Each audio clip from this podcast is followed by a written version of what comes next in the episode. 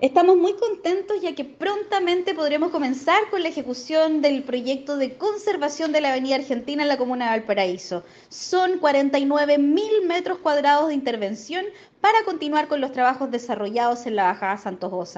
y que va a permitir que las familias puedan movilizarse con mayor seguridad, ya que contaremos con reparaciones de veredas y accesibilidad universal. Sin duda, esta es una noticia esperada por los porteños y sus visitantes, ya que podremos mejorar la circulación peatonal y vehicular de esta importante avenida con una nueva infraestructura de calidad, lo cual además aportará a revitalizar este barrio y su comercio local.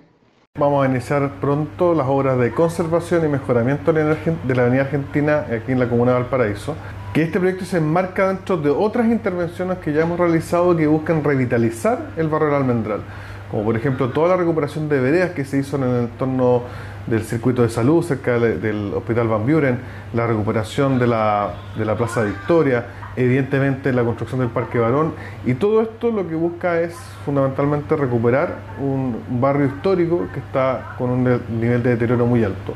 Las obras de conservación de la, Avenida Argentina son más de 1.400 millones de pesos que van a recuperar veredas, mejorar la iluminación, eh, incorporar accesibilidad universal eh, y todos aquellos elementos que hoy día debieran ser parte de cualquier proyecto o zona urbana de una ciudad como Valparaíso.